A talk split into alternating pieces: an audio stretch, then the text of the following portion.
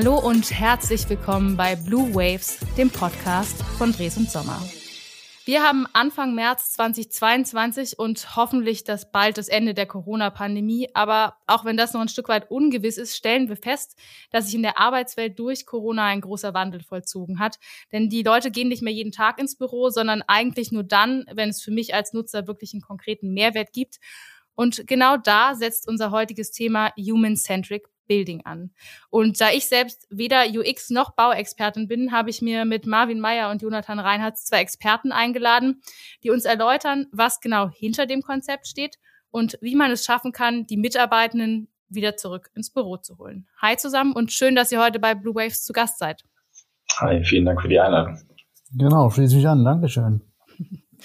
Ihr seid ja beide in eurem Feld quasi Digitalisierungsexperten, was die Bau- und Immobilienbranche betrifft.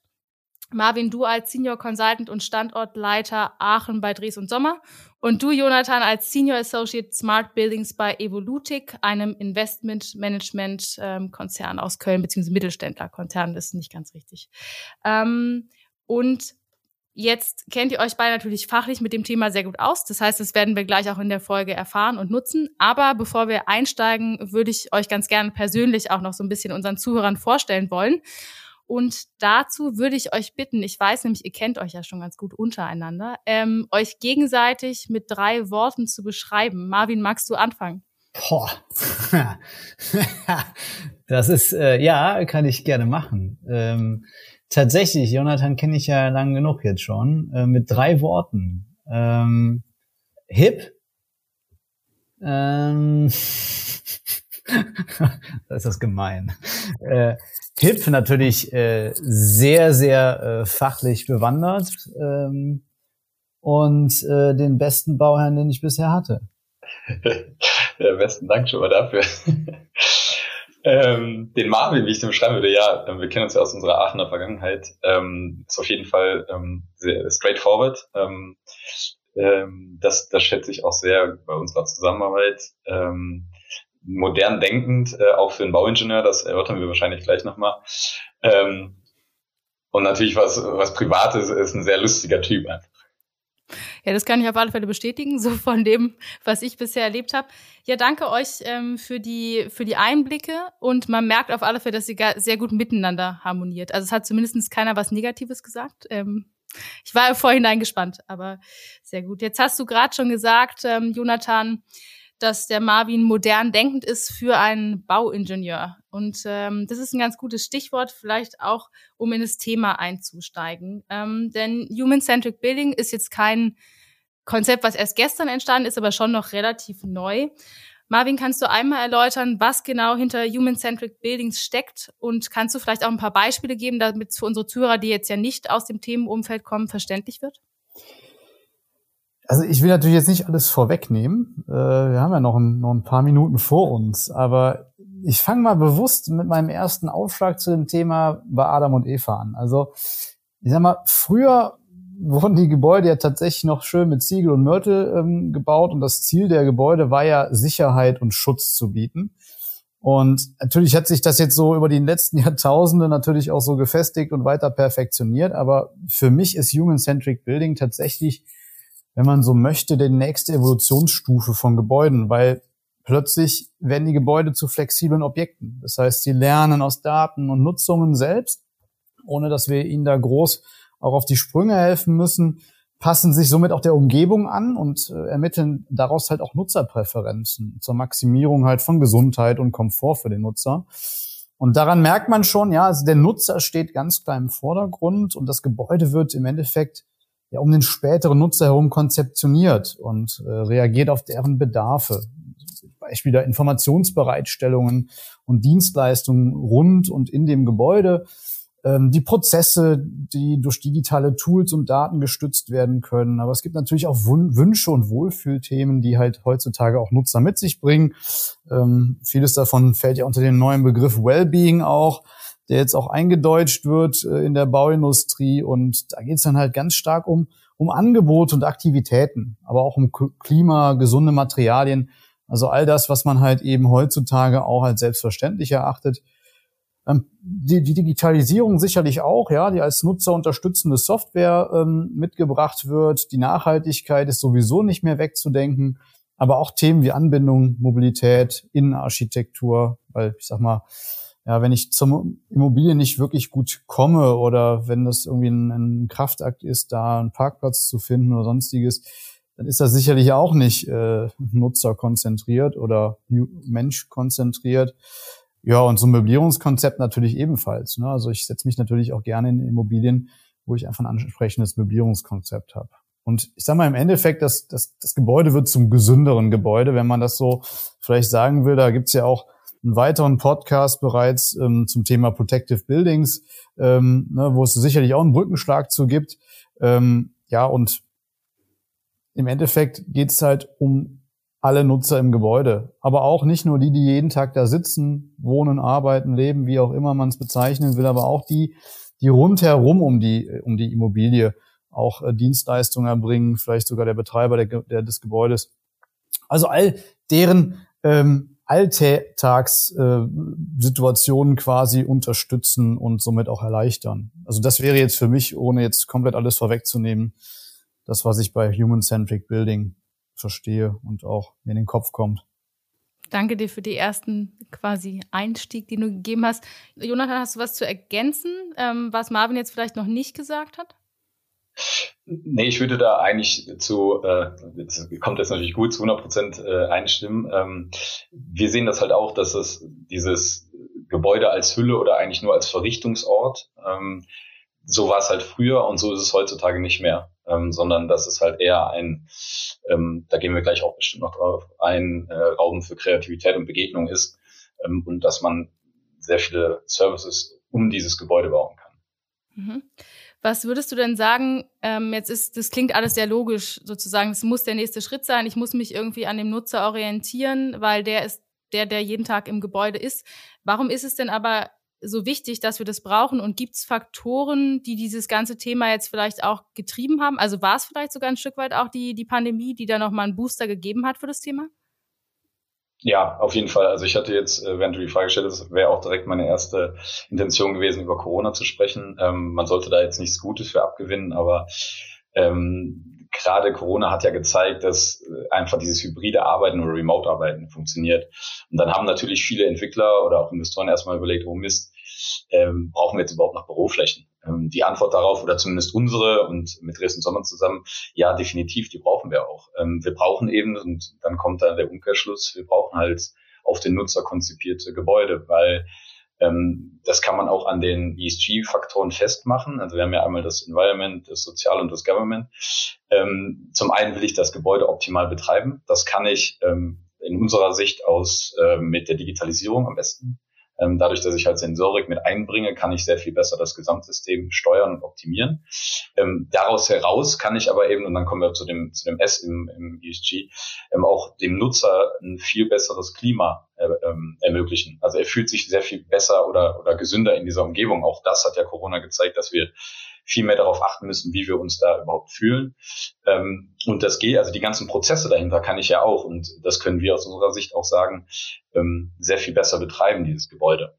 Das heißt, ähm, also eigentlich das, was der Marvin am Anfang schon gesagt hat, diese aus der Nutzersicht Konzipierung und dem Nutzer zu zeigen oder dem Mieter oder dem Arbeiter, je nachdem, wie man die Rolle jetzt sieht, ähm, dass man ein, ein gutes Gebäude hat. Ähm, in, in den Ausprägungen, die ich gerade genannt habe, ähm, ist, glaube ich, das Wichtigste, was uns in den nächsten Jahren als Entwickler und Investoren ähm, als Aufgabe äh, bevorsteht.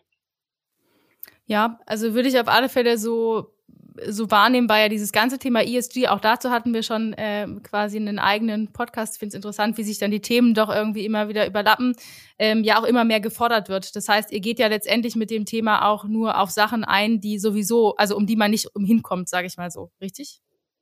Genau, also das ist ja ähm, gerade in der äh, Energieoptimierung gibt es ja schon durch die EU-Taxonomie ganz klare Vorgaben, wie man überhaupt einen Neubau konzipieren muss. Jetzt muss man natürlich auch sagen, Neubau ähm, ist immer ein bisschen einfacher als der Bestand, den wir eigentlich optimieren, mal irgendwann optimieren müssen, aber das ist ein anderes Thema.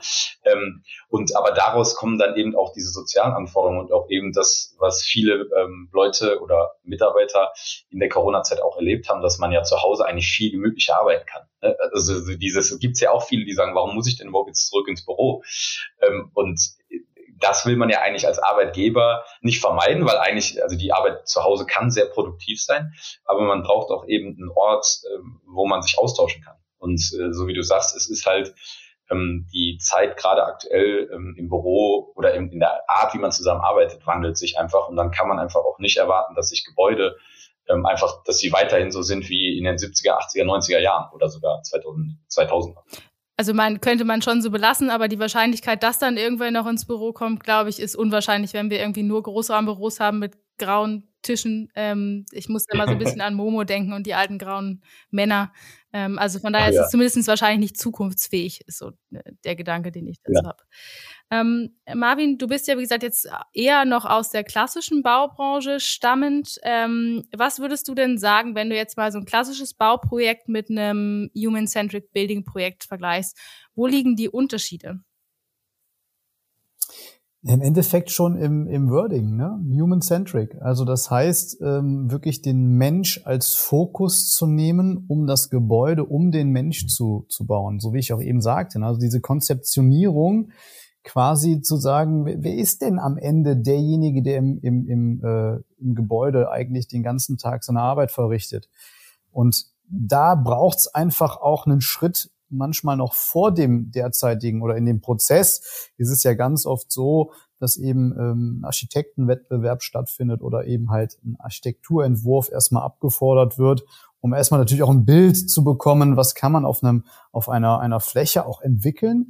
Das ist auch alles in Ordnung, aber es muss halt auch parallel trotzdem dann schon zu dem Zeitpunkt so ein Anforderungsmanagement stattfinden, wo man ich sag mal, im Endeffekt eine Stakeholder-Analyse startet. Also wirklich zu sagen, ich gehe ins Profiling. Also ne, nicht, nicht jetzt äh, auf Verbrecherebene, sondern zu sagen, wer ist der Nutzer? Ja, und auf Makroebene kann man halt eben sagen, was sind die Besonderheiten der Umgebung? Ja, auch das ist ja ein Einfluss. Also es gibt nun mal einfach Stadtteile, Viertel oder auch Städte an sich, ähm, wo man einfach weiß, da ist schon ein ganz anders denkendes Klientel vielleicht unterwegs, was da auch später im Gebäude arbeiten wird. Und ich sag mal, äh, die Projekte, die, die Jonathan und ich jetzt entweder schon abgeschlossen haben, gemeinsam oder gerade dran sind, äh, sind ja in einem Bereich, wo man einfach merkt, ja, da gibt's weniger Autofahrer, mehr Fahrradfahrer. Ne? Das ist einfach ein Umdenken auch, was da berücksichtigt werden, werden äh, muss. Und ähm, das Gleiche gilt aber dann auch wirklich auch für die Mikroebene, zu sagen, ja, wer ist das denn da genau dann? Ja, und entweder stehen die fest im besten Fall, ja, dann fragen wir sie einfach über Interviews, äh, Mitarbeiterbefragung, was es da alles gibt.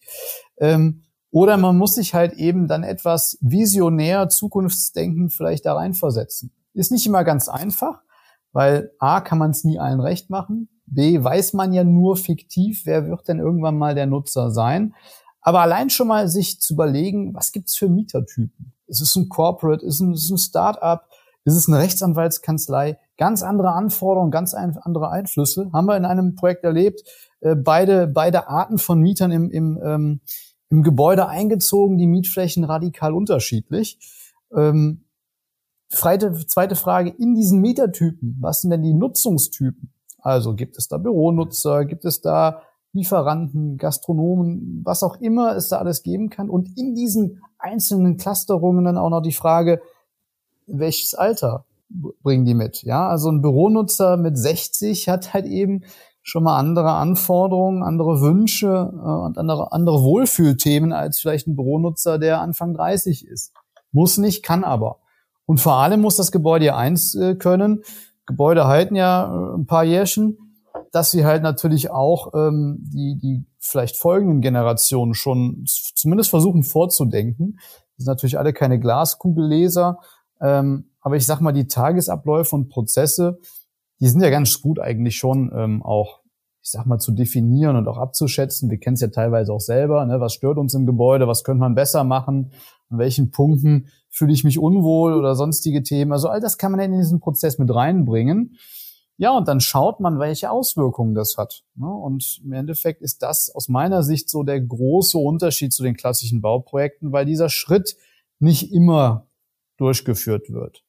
Okay, das heißt, ich plane nicht einfach wirklich auf dem Papier und sage jetzt, so ist es und äh, so wird es für alle sein, sondern ich nehme quasi die unterschiedlichen Parteien und Stakeholder, hast du ja auch gesagt, mit rein und versuche auf alle einzugehen. Jetzt hast du gerade schon gesagt, ähm, Jonathan und deine Projekte. Könnt ihr mal ein ganz konkretes Beispiel nennen von einem Projekt, wo ihr eben nach diesem Human-Centric Building vorgeht? Ähm, also das Schöne ist, wir haben sogar aktuell zwei, ähm, weil ich kann für uns sagen, ich habe das Glück oder für, für mein Unternehmen, ich habe das Glück, in dem Human-Centric Building zu sitzen. Ähm, The Ship in äh, Köln ist wahrscheinlich auch vielen Begriff.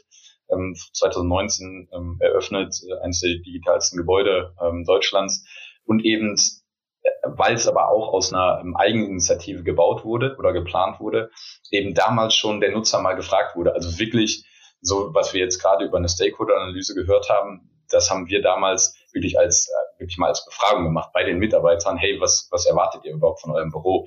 Und da waren dann die ersten Learnings, die wir dann mit Dresden Sommer ähm, auch vertieft haben und dann für uns oder jetzt kann ich ja für für mich nur sagen ähm, ein sehr sehr tolles Bürogebäude gebaut haben, ähm, wo drin ich ähm, mich mehr als wohlfühle. Das sind dann so Sachen, man hat eine, eine Kita, ein Gym, äh, man kann äh, mit dem Handy, äh, kannst du ganz normal reingehen. Also all das, was man eigentlich auch aus so ein bisschen, aus vielen äh, Präsentationen kennt, was so möglich wäre. Und das Schöne ist, wir haben uns dann gedacht, ähm, warum, wenn wir das jetzt können und wenn wir auch dieses, diesen ganzen Prozess schon mal durchgezogen haben, ähm, warum machen wir in Dresden Sommer nicht den nächsten Schritt und bauen das erste wirklich von Scratch an als Human-Centric äh, Building konzipiertes Gebäude. Das ist jetzt das Forum. Ähm, da sind wir, äh, gerade Marvin und ich gerade dran, ähm, die Digitalstruktur dafür aufzubauen.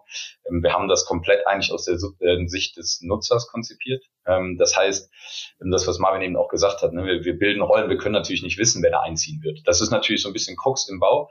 Ähm, du musst ein Produkt bauen, was äh, adaptiv ist, aber auch nicht zu, äh, zu äh, speziell ähm, weil man weiß halt nie, wer einzieht. Wir haben natürlich auch eine klare Fokusgruppe, die wir haben wollen. Es ist halt ein sehr offenes äh, Atriumsbereich, wo wir auf Austausch setzen und Kommunikation. Wir haben einen Biohofladen, äh, auch wieder ein eigenes Gym, eine, eine, ein super gutes Restaurant. Also es ist wieder mehr so dieser ähm, Gedanke, fühl dich wohl bei uns. Ähm, und das ist eigentlich das, deswegen sind wir auch, glaube ich, gerade ähm, zusammen ein, ein sehr gutes Team für Human-Centric Building, weil wir dafür ähm, auch eigentlich stehen. Und äh, wenn ich mir jetzt vorstelle, ihr plant es quasi und sagt, okay, so sieht unsere Fokusgruppe aus, was würde denn jetzt mal, ich spiele mal Zukunftsmusik, ja? Ähm, ihr plant es, die Leute ziehen ein und dann stellt ihr fest, boah, das passt überhaupt gar nicht, die fühlen sich da eben nicht wohl. Das, das wird man wahrscheinlich merken oder erhebt ihr das vielleicht sogar? Definitiv. Ähm, also jetzt gerade auch im Chip ähm, haben wir ähm, über unsere Gebäude-App haben wir auch eine Feedback-Funktion. Äh, einmal Inzidenzmanagement, also man kann sagen, hey, äh, hier funktioniert irgendwas nicht, was auch sehr wichtig ist. Äh, jeder kennt das, wenn, wenn bei digitalen Themen was nicht funktioniert. Aber eben halt auch eine Feedback-Funktion. Das ist uns so total wichtig, gerade auch mit unseren Mietern zu kommunizieren. Natürlich muss man davor gewappnet sein. Also es kann jetzt, also ich glaube nicht, dass irgendwann ein Mieter kommen wird und sagen wird, ich mag das gesamte Konzept nicht. Ähm, weil dann, also ich, so wie wir das Forum präsentieren, ähm, ich glaube, das wäre schon komisch, wenn jemand da einziehen würde und nachher sagt, ja, diese ganzen offenen Flächen, die mag ich nicht. Ähm, aber wir versuchen natürlich trotzdem auch durch unsere Planung ähm, so flexibel wie möglich zu sein. Das heißt, wenn wir dann doch irgendwie ähm, Besprechungsräume einziehen müssen, ähm, also neue Besprechungsräume. Das ist für uns überhaupt kein Problem, weil wir dann so mobile Besprechungsräume, die wirklich verankert werden, ähm, einfach um auf den Nutzer zu reagieren. Wir, wir machen ja auch, ähm, da kennt der Marvin sich sogar besser aus, wir machen dann Analysen, wie viele Menschen sich wo bewegen, äh, wie, die, wie die Besprechungsräume ausgelastet sind und können dann auch unserem Mieter ähm, ähm, sozusagen äh, Empfehlungen geben oder sagen, hey, du hast eventuell auch zu viel Platz oder zu wenig Platz, wollen wir den nicht umnutzen und dir vielleicht einen, äh, ähm, also jetzt mal, um auf Google-Niveau zu bleiben, eine Schaukel hinzustellen. Ähm, also all das, dass man eben versucht, ein stationäres Bauwerk wie ein Gebäude vielleicht ein bisschen flexibler zu gestalten. Mhm. Marvin, hast du da noch was äh, zu ergänzen? Jonathan hat ja gerade gesagt, da bist du teilweise vielleicht sogar noch aussagefähiger alles, was Jonathan sagt, ist ja richtig. Ne? Also diese Flexibilität, das ist genau das, was es am Ende braucht, ähm, weil wir nie genau wissen, wie ändert sich das Arbeiten morgen. Ja, ne, jetzt kommen wir wieder auf das tolle Thema Corona zurück. Äh, wollen es heute gar nicht stressen, das Thema, aber es ist nun mal einfach ein Gamechanger gewesen. Und ähm, auch da haben wir ja gemerkt, wie schnell dann auch plötzlich sich das Arbeiten verändert. Ja, und plötzlich ähm, ja, sind wir alle in Richtung Open Space gerannt und merken jetzt, Mist, jetzt sitze ich im Open Space. Äh, alle Telcos sind heutzutage auf Teams. Was mache ich denn jetzt? Ja, wie ziehe ich mich denn zurück? Ich brauche Besprecher, ja, ich brauche vielleicht gar nicht mehr so extrem offene Strukturen. Natürlich auch, ja, das heißt gar nicht, wir laufen wieder zurück in die Zellenstruktur. Aber vielleicht haben wir jetzt zu wenig Besprecher oder auch zu wenig Möglichkeiten, äh, diese neue Art der Arbeit halt auch umzusetzen. Also vielleicht auch die technische Ausstattung gar nicht für dieses, man nennt es ja jetzt nicht nur noch hybride Meetings, sondern sogar hybride Kollaboration. Und ähm, ja, das ist eben die Herausforderung. Und da weiß man am Ende natürlich nur, wenn man versteht, wie der Nutzer arbeitet später, was da auch einzubauen ist. Ja, jetzt kann man natürlich sagen, klar, so technische Anlagen äh, sind jetzt vielleicht Mieterausbau. Das ist ja, ist ja völlig in Ordnung, aber trotzdem muss es ja vorgedacht werden, weil es unter Umständen dann natürlich Auswirkungen auf die technische Infrastruktur hat. Ja, ich finde Flexibilität ein ganz gutes Stichwort, weil ich würde mal jetzt ein bisschen provokativ sagen, die Baubranche ist jetzt nicht unbedingt für Flexibilität bekannt. Ähm, wenn wir an IT-Unternehmen denken, wäre das jetzt für mich irgendwie was, was ich da eher sehen würde. Ähm, was würdest du denn sagen, Marvin? Wie geht denn die Baubranche insgesamt damit um? Oder vielleicht auch an einem ganz konkreten Beispiel der Architekten. Die sind ja vielleicht schon eher noch so, dass sie auch ein bisschen ihre eigene künstlerische Ader verwirklichen wollen und jetzt müssen sie irgendwie alles gefühlt dem Nutzer recht machen. Ähm, wie, also wie begegnet dir das Thema oder wie nimmst du das wahr? Ja, also der, der Architekt, der äh, kann natürlich weiter äh, kreativ bleiben. Ja, also äh, wir bauen ja da jetzt keine quadratischen äh, Plattenbauten ähm, hin. Das heißt, ähm, auch künstlerische Aspekte und architektonische Themen können ja genauso auch Bedürfnisse von Nutzern sein. Also da ist gar nicht, ähm, also das ist gar nicht anders an der Stelle. Ähm, am Ende ist auch die Technik, die wir dort einbauen, ähm, ne, und auch so mit der Einfluss auf, auf die Bausubstanzen, auf die Technik beherrschbar. Also das ist natürlich ein Umdenken. Ja, an vielen Stellen können wir halt jetzt nicht einfach in die Schublade greifen und sagen, guck mal, so haben wir es in den letzten 20 Jahren gemacht. Das funktioniert schon, ähm, weil halt eben diese Nutzeranforderungen ja dynamisch sind und auch sein können. Ja, das ist ja auch genau das, was du gerade sagst, dieser agile Prozess. Das kann ja sein. Nur, ich sag mal, wenn man natürlich diesen Schritt auch äh, frühzeitig macht, ja, dann dann muss es nicht zwingend so agil sein wie eine Softwareentwicklung, sondern ich muss halt nur früh genug mich mit den Themen auseinandersetzen. Und dann bleibt der Prozess ja auch äh, genauso wie vorher. Ja, ähm, es geht dann halt eben nur, dass man halt eben gucken muss. Also a, die Bausubstanz, wie Jonathan richtig sagt, muss halt eben die Möglichkeit zur flexiblen Rautenkonzepten bieten. Ja, das ist Schritt eins, das ist ganz normal, das muss bedacht werden. Wenn man dann noch dahin hinkommt und sagt, ja, die Technik muss ebenfalls diese, auf diese Themen natürlich flexibel reagieren können, weil wenn plötzlich ne, aus einem Raum zwei werden, dann muss das die Technik verstehen können. Aber die Technik muss darüber hinaus auch dann entsprechend effizient und intelligent sein. Also ein kleines Beispiel vielleicht, wir haben jetzt äh, schon ein paar Mal über, über ähm, Wellbeing gesprochen, ja, und natürlich hat auch Wellbeing planerische Herausforderungen. Also wenn man mal überlegt, wenn ich jetzt über Wellbeing spreche, dann ist es ja im Endeffekt, um es mal ein bisschen ähm, greifbarer zu machen, auch die Luftqualität zu verbessern. Wenn ich jetzt die Luftqualität verbessere, bedeutet das gegebenenfalls, ich brauche mehr Frischluftstrom. Ja, das bedeutet wiederum, ich muss öfter stärker die Frischluft erwärmen und habe einen häufigeren Austausch von Filtern.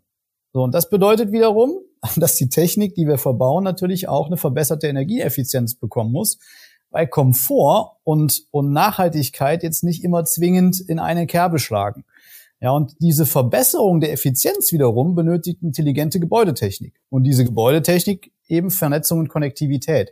Also das, was du eben auch sagtest, Marie, das Thema, die, oder die Themen, die, die führen irgendwo immer am Ende zueinander. Das ist eigentlich alles gar nicht mehr zu trennen heutzutage. Also sowohl Digitalisierung als auch Nachhaltigkeit, als auch Protective Building, ESG, ist im Endeffekt alles eins geworden. Und das muss einfach beherrschbar sein und ist aber auch beherrschbar. Es ist keine Raketenphysik. Und wenn wir das geschafft haben, dann muss natürlich genauso aus Nutzer sich ein ansprechendes, pragmatisches, zeitgenössisches, zeitgenössisches Möbelkonzept ähm, dahinterlegt werden, weil wenn ich dann plötzlich alles nur in tristen, äh, ja, starren und, und eintönigen ähm, Dingen ausstatte, ist es einfach fürs Auge nicht, nicht attraktiv. Und natürlich muss man das alles auch aus dem Gesichtspunkt der Nachhaltigkeit betrachten, ja, weil wir werden alle sensibler für das Thema, ist auch ganz normal, aber ist auch in dem Prozess sowieso natürlich äh, Standard geworden. Und das, was ich eben halt meinte, ne, natürlich muss man auch heutzutage ein bisschen mehr in die Mobilitätsthemen gehen. Man muss also nicht nur einfach sagen, ich habe hier ein Grundstück und ich so sieht das Gebäude aus. Man muss halt auch ein bisschen weiterdenken und überlegen, ja, wie ist denn angebunden? Welches Angebot kann vielleicht da auch im Umkreis oder von dem Gebäude selber gestellt werden und was ist der tatsächliche Bedarf?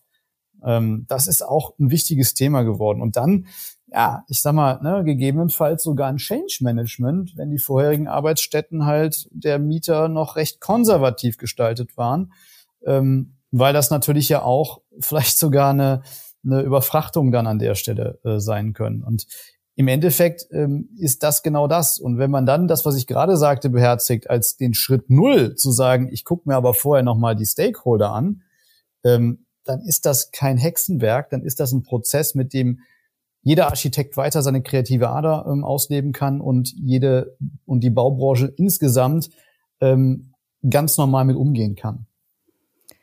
Jetzt sind ja sozusagen die Projektbeteiligten eine Seite, ähm, aber du hast gerade schon gesagt, Nachhaltigkeit und Wellbeing gehen vielleicht auch nicht immer in eine Kerbe und ich glaube, es gibt noch ein paar mehr Themen, die vielleicht bei dem Konzept nicht in eine Kerbe gehen. Eine, die mir tatsächlich sehr offensichtlich äh, kommt, ist das Thema Investoren weil wenn ich ein sehr flexibles Gebäude baue mit ganz vielen unterschiedlichen Nutzeranforderungen, ist es jetzt wahrscheinlich nicht immer die günstigste Variante, ähm, sondern im ersten Step wahrscheinlich teurer, natürlich langfristig nachhaltiger. Aber wie gehen Investoren damit um, Jonathan? Mhm. Das ist natürlich ein zweischneidiges Schwert, ähm, weil wenn man jetzt mal wirklich ganz klar Investorenbrille aufsetzt, ähm, dann will ich halt einen Euro äh, einsetzen und einen Euro X äh, plus X mehr da rausbekommen. Und wir sehen uns als junger Investor oder als junge Investmentfirma natürlich auch irgendwie so ein bisschen als First Mover und versuchen auch Dinge wie das Forum halt mal anders anzusetzen und versuchen das ein bisschen in den, ich sage jetzt mal, äh, ganz plakativ in den Markt zu drücken. Wir haben da zum Glück auch Unterstützung von anderen Seiten. Ähm, aber nichtsdestotrotz ist das natürlich eine ganz triviale äh, monetäre Frage. Ne? Was mache ich überhaupt und was gibt mir das hinten raus? Da kann man zum einen sagen, ähm, wir sehen, ähm, dass sich der Markt verändert. Ähm, also der Need ähm, für, für, solche Gebäude und eben auch für ähm, Themen der Nachhaltigkeit. Der Marvin hat es eben angesprochen, ich habe es am Anfang mit ESG schon mal angesprochen. Ähm, und ich will jetzt die Zuhörer nicht mit den ganzen Fachbegriffen äh, langweilen, aber wenn man äh, dann über Stranded Assets, also Assets, die dann irgendwann nicht mehr auf dem CO2-Pfad der EU-Taxonomie sind, spricht, dann wird es halt auf einmal interessant, äh, so dass man vielleicht dann zwar noch immer über Wirtschaftlichkeit sprechen muss und auch kann, ähm, aber sich halt dann, genau wie du gesagt hast, Gedanken machen muss, ist es überhaupt noch sinnvoll, nur zu äh, Projekte zu entwickeln und die dann zu veräußern? Oder muss man eben über, äh, und das lernt man, ich glaube, das kennt jeder Bauingenieur, die Lebenszykluskosten äh, von Gebäuden, da ist der Anfangsinvest zwar, der sieht erstmal per se groß aus, äh, aber bei einer durchschnittlichen Lebensdauer von, ich weiß es gar nicht, 30, 40 Jahren, sind die Bewirtschaftungskosten ähm, und die Instandhaltungskosten halt sehr viel größer. Und da haben wir natürlich auch ein bisschen, ich will jetzt noch nicht mal das Glück, sondern sagen, weil wir es auch so machen und es auch sehen, ähm, wir betreiben unsere Gebäude halt selber. Und dadurch haben wir erstmal per se hinten raus einen ganz großen Mehrwert durch äh, Digitalisierung, durch Mieterzufriedenheit, durch langfristige, äh, also eben wenn lang, äh, Mieterzufriedenheit hat man lange Mietverträge. Ähm, also da sehen wir einen riesengroßen Mehrwert von diesen Human-Centric Buildings. Ähm, und dann ist es halt auch nicht so, dass man Asset hält und sagt, ja komm, jetzt kriege ich nicht mehr so gut die Mieter, dann stoße ich das ab, sondern ähm, ich kann, und das ist halt für uns auch sehr interessant, ähm, ich kann Gebäude auch optimieren. Ähm, das ist, glaube ich, auch was, was davor, klar, davor gab es halt Retrofitting oder vielleicht mal eine bessere Dämmung. Ähm, wir sind aber in, der, in den verbauten Materialien, wenn man jetzt mal den den Nachhaltigkeitsaspekt wegnimmt, sind wir da eigentlich schon äh, ziemlich gut. Also so ein Gebäude kann sehr lange bestehen äh, und erfüllt seine Funktion.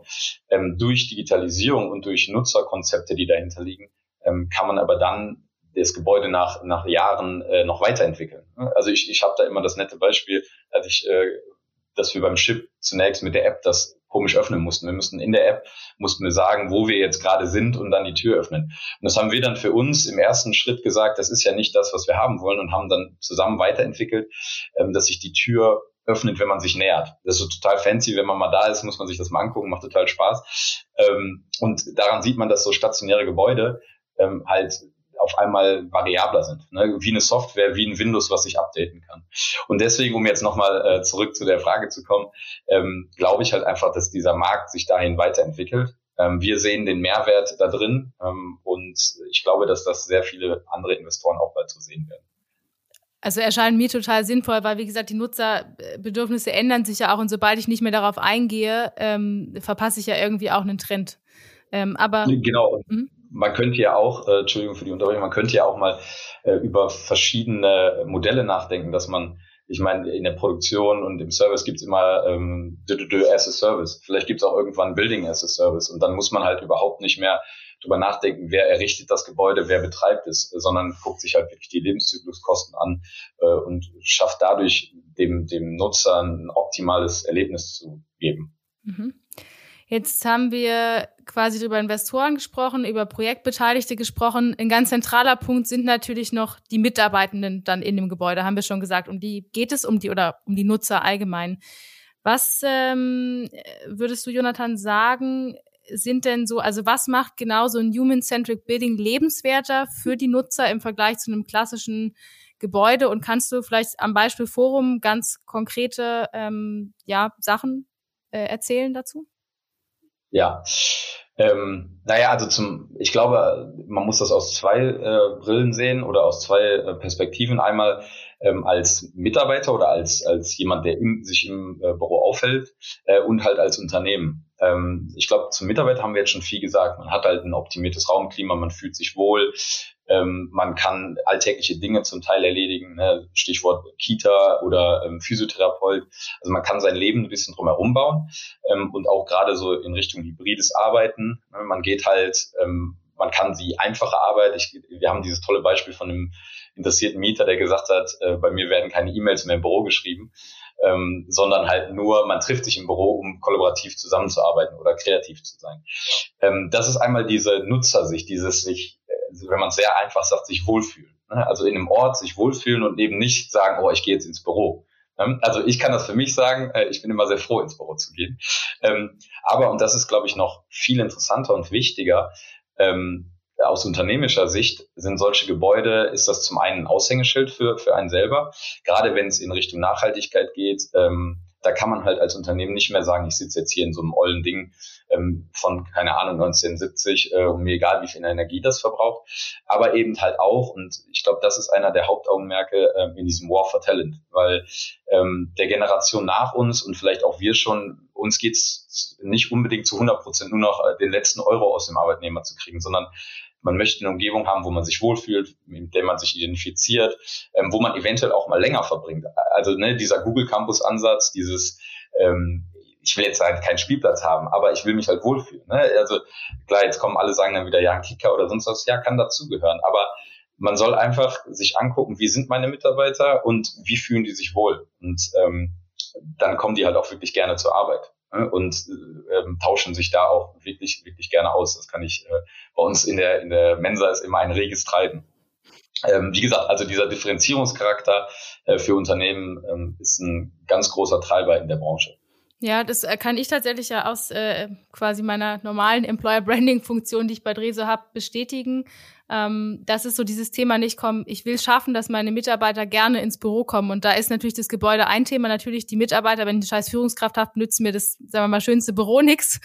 Ähm, aber es ist auf alle Fälle ein Faktor. Eine Frage, die mich da mal so ein bisschen umtreibt, ähm, und da würde mich mal interessieren, wie ihr dazu steht, ist so dieses, ich fühle mich ganz doll wohl, aber bin ich auch gleichzeitig noch produktiv? Also das frage ich mich auch immer, ob sich das manche Arbeitgeber fragen. Will ich denn sozusagen so eine Puschel-Muschel-Atmosphäre, wo vielleicht alle nur quatschen und geht dann nicht vielleicht auch die Produktivität verloren? Äh, wie denkt ihr dazu? Ähm, ja, also ist, ist ein, ähm, ich glaube, da gibt's ganz unterschiedliche Lager, so wie du schon sagst. Ähm, ich glaube, zum einen kommt es darauf erstens auch wieder an Stakeholder-Analyse, Stichwort, ähm, mit we wer ist, sind denn überhaupt meine Mitarbeiter? Wie, wie führe ich die überhaupt? Was sind deren Aufgabe? Ähm, und zum Beispiel brauche ich viel Kommunikation. Zum Beispiel ein Design-Team überall in Einzelbüros zu stecken, ähm, würde ich jetzt mal sagen, ohne mich mit Designern auszukennen, würde keine guten Ergebnisse mehr bringen. Ne? Ähm, genauso gut aber ein, ein Telefoncenter in, in einen komplett große äh, ähm, äh, Open Space Bereich setzen, auch schwierig. Also auch da wieder, äh, man muss einen gesunden Mittelweg finden und das, und das hat eben Marvin auch nochmal angesprochen, das finde ich auch total wichtig, dieses Change Management. Man darf eben auch nicht vergessen, dass ein, ein Human-Centric Building oder eben einfach ein offenes Raumkonzept oder irgendwie sowas auch eine andere Art zu arbeiten ist und es andere Regeln gibt. Ähm, deswegen muss man da auch zum Teil, wir unterstützen auch unsere Mieter und zum Teil als Unternehmen muss einem das auch klar sein. Ich kann jetzt nicht erwarten, dass das alles so ist wie, ich sag mal jetzt mal vor Corona, sondern muss halt auch meine Prozesse und meine Anforderungen an Mitarbeiter auch vielleicht mal überdenken. Mhm. Ähm, eine Frage, die mich auch noch umschreibt. Ihr sitzt ja jetzt beide, wenn ich mich recht erinnere, im Chip. Ähm, und Chip ist ja so ein bisschen der Vorgänger vom Forum. Marvin, gibt's Learnings, die ihr quasi schon gezogen habt, die ihr jetzt im Forum konkret umsetzt? Also natürlich, ja, also ganz viele. Das wär, würde aber jetzt zu sehr in die Technik gehen. Also wir haben natürlich über viele technische Komponenten, also ähm, Jonathan hat eben auch Sensoriken angesprochen, ich habe Datenerhebung angesprochen. Äh, für solche Sachen braucht's ja ähm, neue Technologien. Man sagt ja so schön Internet of Things, also IoT-Komponenten. Und äh, wer sich beim Mediamarkt schon mal einen Laptop gekauft hat und gesehen hat, dass er drei Tage später günstiger ist, weiß, wie schnelllebig irgendwie diese IT-Themen sind. Also das heißt, A haben wir halt gelernt, es gibt vielleicht mittlerweile schon wieder bessere Systeme oder andere Systeme, die mehr möglich machen. Ähm, aber gleichzeitig haben wir natürlich auch den Prozess ganz anders gestaltet. Ne? Wir haben früher mit dem Thema angefangen, so wie Jonathan das eben schon gesagt hat, äh, und, und wussten direkt von vornherein, worauf es ankommt und können natürlich jetzt äh, gerade das, äh, das Prozessuale dann viel besser ähm, auch reinbringen und vor allem, wir können die, die anderen Projektbeteiligten besser abholen. Ja, also wenn man natürlich von vornherein dem Planer bewusst ist, was wir tun und was wir vorhaben, ähm, dann braucht man es ihm nicht mitten im Prozess zu sagen. Und ja, man kennt das ja selber, wenn ich schon irgendwie die Hälfte meiner Arbeit gemacht habe und dann kommt noch einer und hat eine ganz tolle Idee, äh, ist immer uncool. Aber an der Stelle war es halt von vornherein allen Beteiligten klar, das wird Human-Centric Building und deswegen ziehen da auch alle mit. Und das macht schon echt nochmal ein ganz, also macht schon mal was aus, wenn man auch die Akzeptanz auch im Projektteam hat. Ja, die Akzeptanz haben wir ja eben angesprochen, der spätere Nutzer, gar keine Frage, die muss berücksichtigt werden, aber auch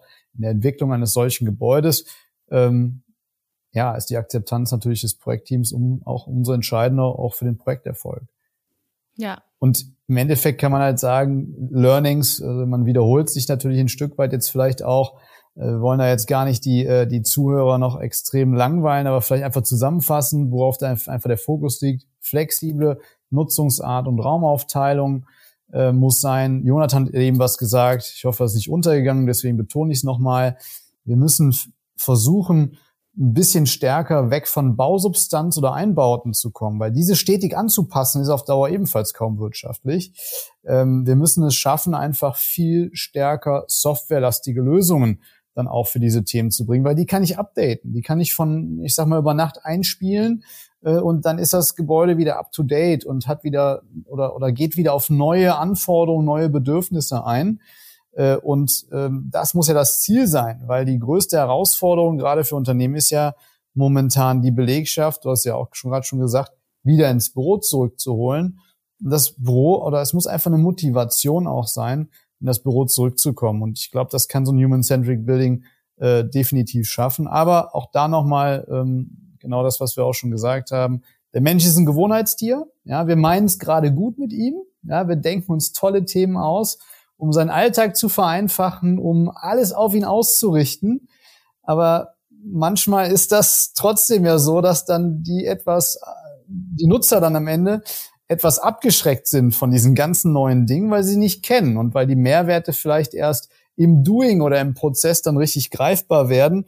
Und dann ist natürlich blöd, wenn man, wenn man schon beim Einzug vielleicht den einen oder anderen abgehängt hat. Ähm, das darf natürlich nicht passieren, weil sonst war natürlich die Mühe für so ein Human-Centric Building im, im, im Zweifel, zumindest für die ersten Wochen und Monaten, ähm, für die Cuts. Das darf nicht sein. Kostet ja auch irgendwie Geld. Ne? Man muss ja auch gucken, dass man, dass man die Themen, die man einbaut, dann auch wieder als, ich sag mal, ROI ist ja dann eben die Produktivitätssteigerung im besten Fall.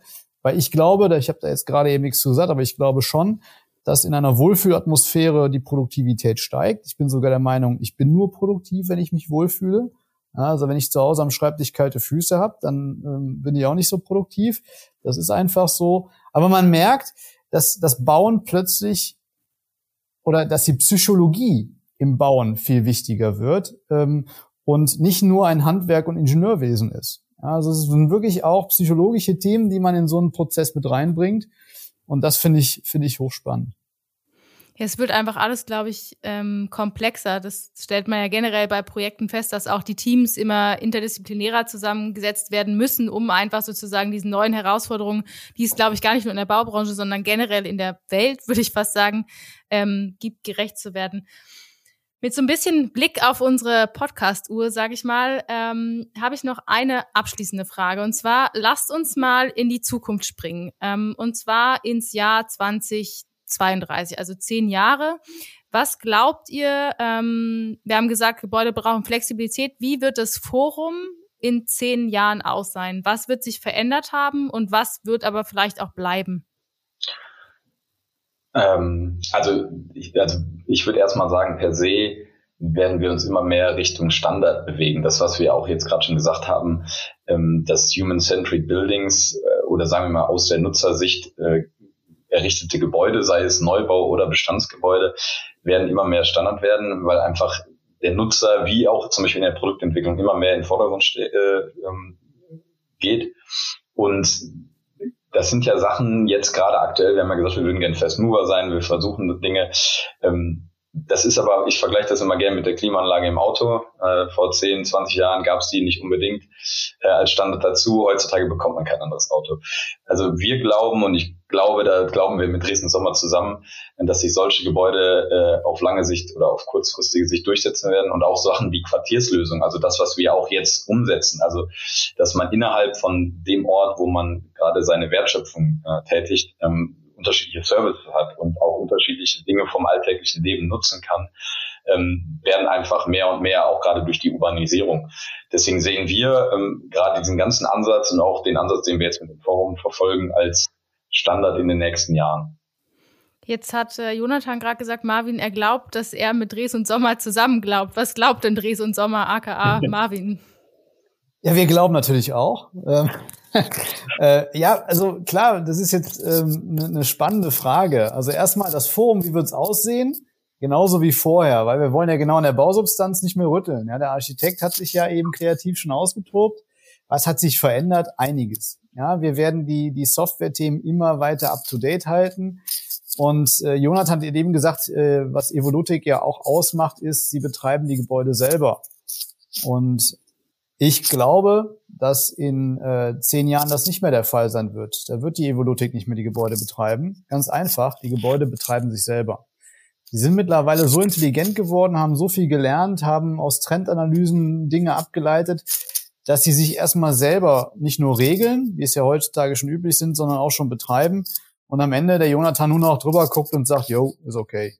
Das ist das, was ich mir vorstellen könnte. Und da sind zehn Jahre, glaube ich, auch nicht unrealistisch würde ich so kaufen. Sehr gut, dann würde ich das auch so kaufen. Und dann sage ich vielen lieben Dank euch für die vielfältigen Einblicke, für die vielen Beispiele. Und liebe Zuhörer, wenn Sie jetzt an weiteren Informationen interessiert sind, dann klicken Sie gern auf den Link in der Episodenbeschreibung oder vernetzen Sie sich gern auch mit Marvin Meyer oder Jonathan Reinhardt auf LinkedIn. Und ich sage bis zur nächsten Folge Blue Waves, dem Podcast von Dres und Sommer.